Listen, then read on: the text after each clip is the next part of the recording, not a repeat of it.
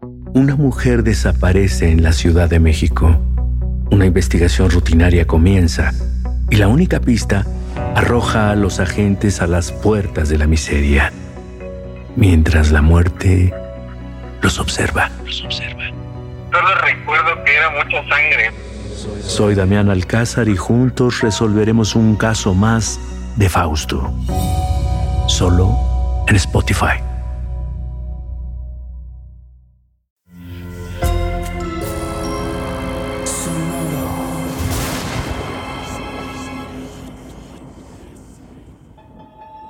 Portal Sonoro no se hace responsable de las visiones, pesadillas o encuentros cercanos del cuarto tipo que puedan suceder antes, durante o después de la experiencia. Para una experiencia sonora completa recomendamos audífonos para dejarte envolver por el mundo de Stephen.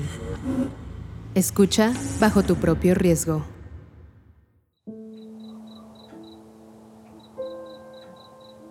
El pequeño Joe mira a su padre mientras se chupa el dedo.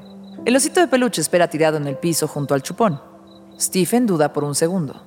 Voltea a ver la guitarra y su mirada vuelve al pequeño. Cántale una canción de cuna. ¿Estás loco? Ni se te ocurra. Stephen está poseído, su mente se nubla y no razona. Toma la guitarra de manera automática, obedeciendo como un zombie a una voz que no existe. Ceremoniosamente la cuelga de su hombro. Sus dedos se posan en los trastes y respira hondo esperando que llegue la inspiración. Duérmete, mi niño, duérmeteme ya que ya viene el coco y te comerá. El pequeño Joe sonríe al escuchar la voz desafinada de su padre. El corazón del pequeño Joe empieza a detenerse, como uno de esos cochecitos cuando se le acaba la tracción.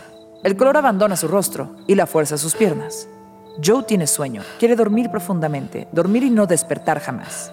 Cae al piso en cámara lenta como una bandera que se desgarra del mástil en medio de un vendaval.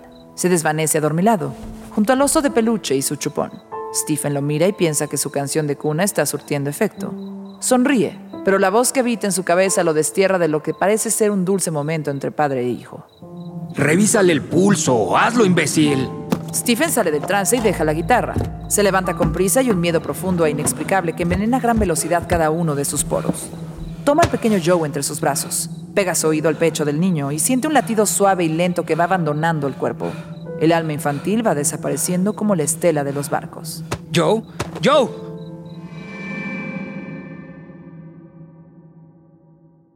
Stephen toma al pequeño entre sus brazos y corre hacia el coche.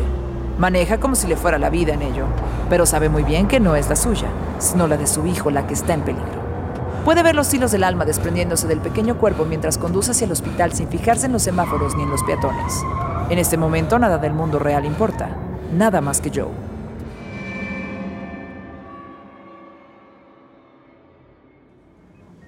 Llegaste justo a tiempo. Si no hubieras estado con él, habría sido una muerte súbita. Quizá habrías encontrado al pequeño en su cuna, sin vida y sin explicación. Ahora está bien, no te preocupes. Lo tendremos en observación, pero ya pasó el peligro.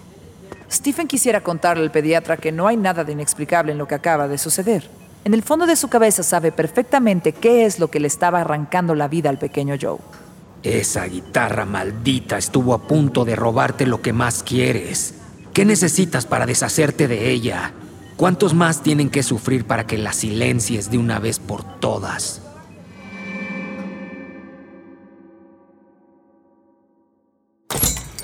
Stephen entra a la vieja tienda de empeños, decidido a obtener respuestas, a encontrar la verdad sobre el instrumento que causa dolor y muerte. Buenas tardes, señor. Me da gusto verlo de vuelta por aquí. Sí, sí, sí, quiero saber de dónde viene la guitarra que compré. Bueno, tiene suerte. Mi tío está en la oficina. Creo que él podrá contarle la historia, supongo. Permítame que lo llame. El joven entra a la oficina cristalada y habla con el tío, señalando a Stephen que espera impaciente sudando como un poseso frente al mostrador. El anciano deja los papeles de las cuentas pendientes, se levanta, se acomoda las gafas y sale caminando apoyado en un bastón. Buenas tardes, ¿en qué puedo ayudarle? Hace poco compré una guitarra. Este chico me dijo que era una guitarra maldita. Y, aunque suene completamente absurdo, me parece que tiene razón. Ahora quiero saber de dónde vino. El anciano sonríe amargamente. Las comisuras de sus labios se llenan de pliegues verticales como cicatrices de un bisturí. Respira profundo, evitando la mirada inquisidora de Stephen. Ese instrumento llegó aquí de la mano de una madre, una señora con el corazón roto. Fue hace muchos años. Usted seguro era un adolescente. La mujer llegó todavía con el velo negro sobre el rostro, cargando con esfuerzo el estuche. Era la guitarra de su hijo.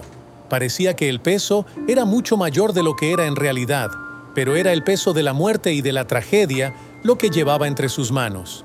En ese momento yo no estaba enterado, pero por la tristeza en su rostro, decidí darle el mejor precio que pude por el instrumento. Después lo escuché en las noticias y lo comprendí todo. Los servicios de emergencia acuden en este momento a un domicilio de Maine en el que una persona de sexo femenino llamó para solicitar ayuda.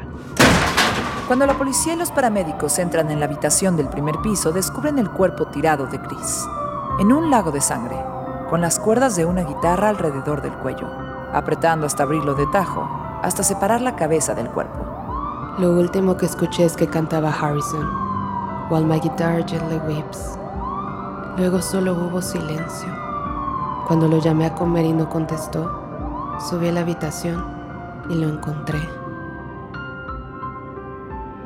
Eso fue lo que pasó.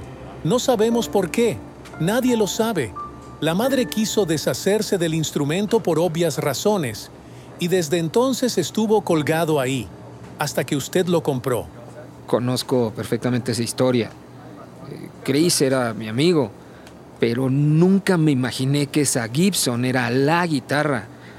Quiero deshacerme de ella, no me importa el dinero, ahora vuelvo. Stephen sale y vuelve con el estuche. Lo pone sobre la mesa ante la mirada de un hombre que ha visto guerras pasar y convertirse en historia. Un hombre que ha sido testigo de decepciones infinitas en ese viejo mostrador. Aquí está, quédesela. Stephen sale de la tienda de empeño con menos dinero y con menos carga en su alma. Se siente ligero, sabiendo que ha alejado el peligro de su vida. Respira el aire de la calle y sube a su auto.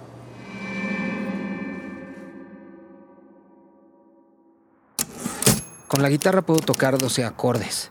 Con la máquina de escribir toco acordes distintos cada día. En la guitarra necesito mirarme los dedos para cambiar de acorde. Con la máquina puedo escribir historias perfectas mirando hacia la calle. Los años pasan y Stephen vive en la máquina de escribir. Ha encontrado una forma de vida en las historias que salen de ella, dejando a un lado sus absurdos impulsos musicales. Aunque tiene instrumentos acordes a su talento, dos guitarras regaladas, una Martin acústica y una Gibson negra.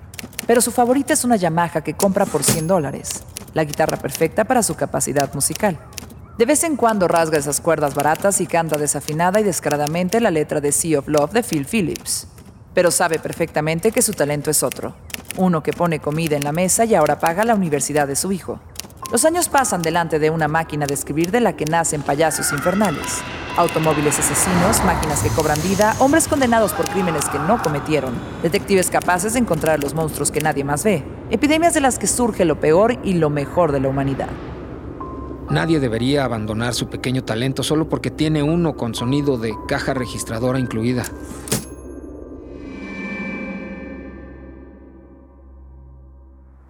Toma la llamada. Sus dedos ya no son los de la adolescencia, pero la práctica, aunque no lo convierte en un maestro, le permite deslizar por los trastes sin desafinar demasiado. A su cabeza vienen los conciertos con la Rock Bottom Remainders. Los aplausos mientras un grupo de escritores obsesivos destroza canciones y Stephen piensa. Mientras más beben cerveza, mejor sonamos. Al perro viejo se le pueden enseñar nuevos trucos. Eh, eh, eso es verdad. Stephen pocas veces coincide con la voz que habita en su cabeza. En este caso sabe que es cierto porque con los Remainders aprendió algunas cosas del rock and roll que ahora quisiera enseñar a sus tres nietos. El milagro del talento a veces brinca de una generación a otra. Por la tarde, cuando deja su estudio y se dirige a la sala, encuentra a sus tres nietos. Ethan el baterista, Aidan el bajista y Ryan el vocalista. Todos con camisetas negras de distintas bandas de rock que Stephen ha escuchado en su adolescencia y con las que ha envejecido. ¿Y qué andan escuchando ahora? Stephen pone en la computadora la música de sus nietos y le parece similar al blues de Corner, Ray y Glover. Por eso lo disfruta mientras aporrea las teclas por las mañanas y bebe café como si no hubiera otro día.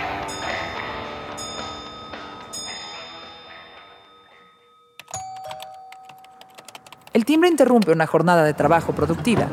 Las cinco páginas del día descansan convertidas en ceros y unos de computadora. Stephen está a punto de destapar una cerveza para celebrar el punto final de una historia que tiene muchas reminiscencias a los viejos westerns desérticos de Clint Eastwood. Camina hacia la puerta con la cerveza aún cerrada. Abre y aparece Ryan, su nieto el cantante. El chico tiene el rostro más feliz que ha visto su abuelo y carga con un estuche desvencijado de guitarra. Ryan da un abrazo al abuelo y entra lleno de entusiasmo. Hoy pasé por una tienda de subastas, de esas donde la gente deja los objetos que encuentran en el sótano o en el desván. Bueno, pues me contaron que el heredero de una tienda de empeño decidió que no quería seguir con el negocio de su padre y prefirió subastarlo todo. Ahí dentro era una locura, una mezcla de muebles, retratos viejos, saxofones, aparatos eléctricos, hasta un televisor, como el Telefunken que tenías, donde veíamos las caricaturas de niños. Fue todo un viaje al pasado. Stephen siente un temor pequeño creciendo dentro de él como un carcinoma al que intenta no prestarle atención o negar su existencia. Fuimos todos a ver qué encontrábamos, y estaba esta Gibson en perfecto estado. Stephen observa el instrumento y no necesita saber más. Es una guitarra del infierno, es perfecta para la banda. El nieto se la acomoda en el hombro, saca una plumilla de sus jeans desgastados, pone la mano izquierda en el traste, acomodando los dedos en un acorde y se dispone a tocar. Las gotas de sudor empañan los lentes de Stephen. Tiene miedo. El miedo a la guitarra que abandonó hace décadas. El miedo a que esos acordes asesinen suavemente. Volverá a pasar una y otra vez y no hay nada que puedas hacer más que contemplar los cuerpos caer, Stephen.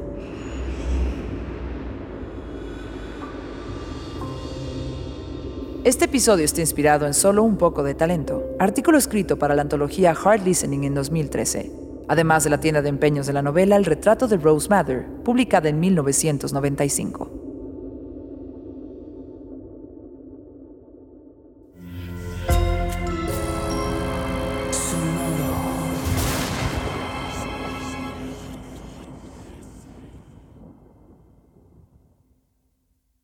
Judy was boring. Hello. Then Judy discovered ChumbaCasino.com. It's my little escape. Now Judy's the life of the party. Oh, baby, Mama's bringing home the bacon. Whoa, take it easy, Judy. The Chumba life is for everybody. So go to ChumbaCasino.com and play over 100 casino style games. Join today and play for free for your chance to redeem some serious prizes. ChumbaCasino.com. No purchase necessary. Void where prohibited by law. 18 plus terms and conditions apply. See website for details. Una mujer desaparece en la Ciudad de México.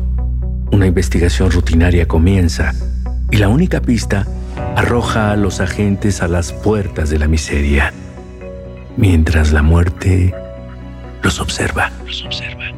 Solo recuerdo que era mucha sangre. Soy Damián Alcázar y juntos resolveremos un caso más de Fausto. Solo en Spotify. Sé bienvenido a Tristan Terror, mi podcast donde comparto múltiples vivencias paranormales que mi propia audiencia me manda. Relatos sobre brujas, sectas, fenómenos extraños en distintos lugares conocidos de México. Adéntrate para que conozcas los relatos más aterradores de México. Y así esta noche, te aseguro tendrás dulces pesadillas. Escucha Tristan Terror en cualquier plataforma de podcast.